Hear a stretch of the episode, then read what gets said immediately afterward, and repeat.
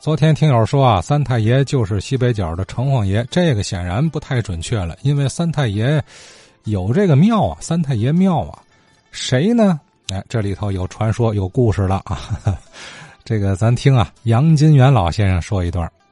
三太爷庙，我听我父亲呢讲过，那个好像也是一个挺神秘的么故事吧。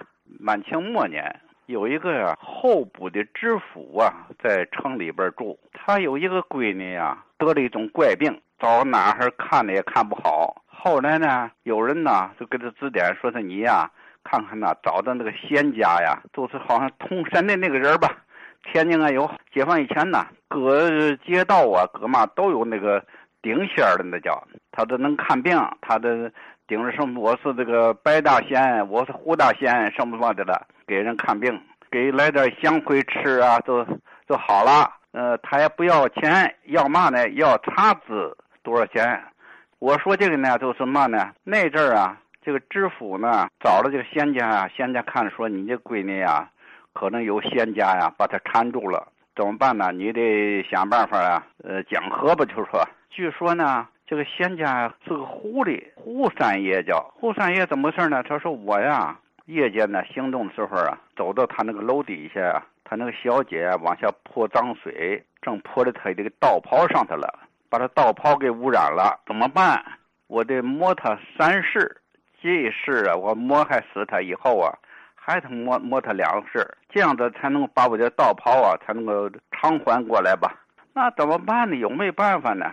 顶仙儿的吧，这个人呢，他能够跟那个仙家能说上话了，就说他说你呀，上那个直隶省那个督军衙门呐，上那去告状去，告状去怎么让他给给断一断这个事儿怎么办？这个候补知府啊，也是听他的话了，写了张状子呢，送到这个总督衙门去了。当时呢，就说是李鸿章在天津，李鸿章听这个案子挺奇怪的。就跟这个丁县的人说：“你既然那么说，你呢能够让他上上大堂上来回话吗？”他说：“倒可以，我跟他商量了，可以可以，可不能现行。哪一天我开庭啊，问一问这个男子。当时呢就定下来了，某日这个知府也来了，这个顶仙的也来了，都来这儿呢，当场的问。听说你是胡三爷？为什么要谋害他？于是他的好像在空中都搭了话了，怎么怎么去？都说为什么我他把我的道袍污染了，让他还我债？有没有别的办法没？他说也有别的办法，他得我的受这个香火的呀供奉，超过几百人的香火呢，可能他都能够避免了他的这个债了。我就不找他追债了，就这个李鸿章一听他这个意思，让他给你修座庙行不行啊？那太好了。于是李鸿章呢，就在他总督衙门旁边啊，修了一个三天爷庙。修了这个三天爷庙，好嘛，轰动全城，都上那去烧香去。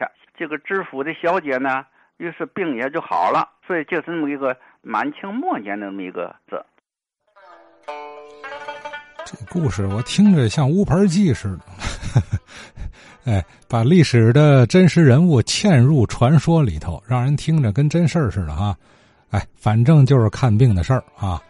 呃，当时的人呢，愚昧的多啊，正经八百大夫他不一定信，或者也也信，可是有病乱投医啊，各路神仙也求着，不耽误。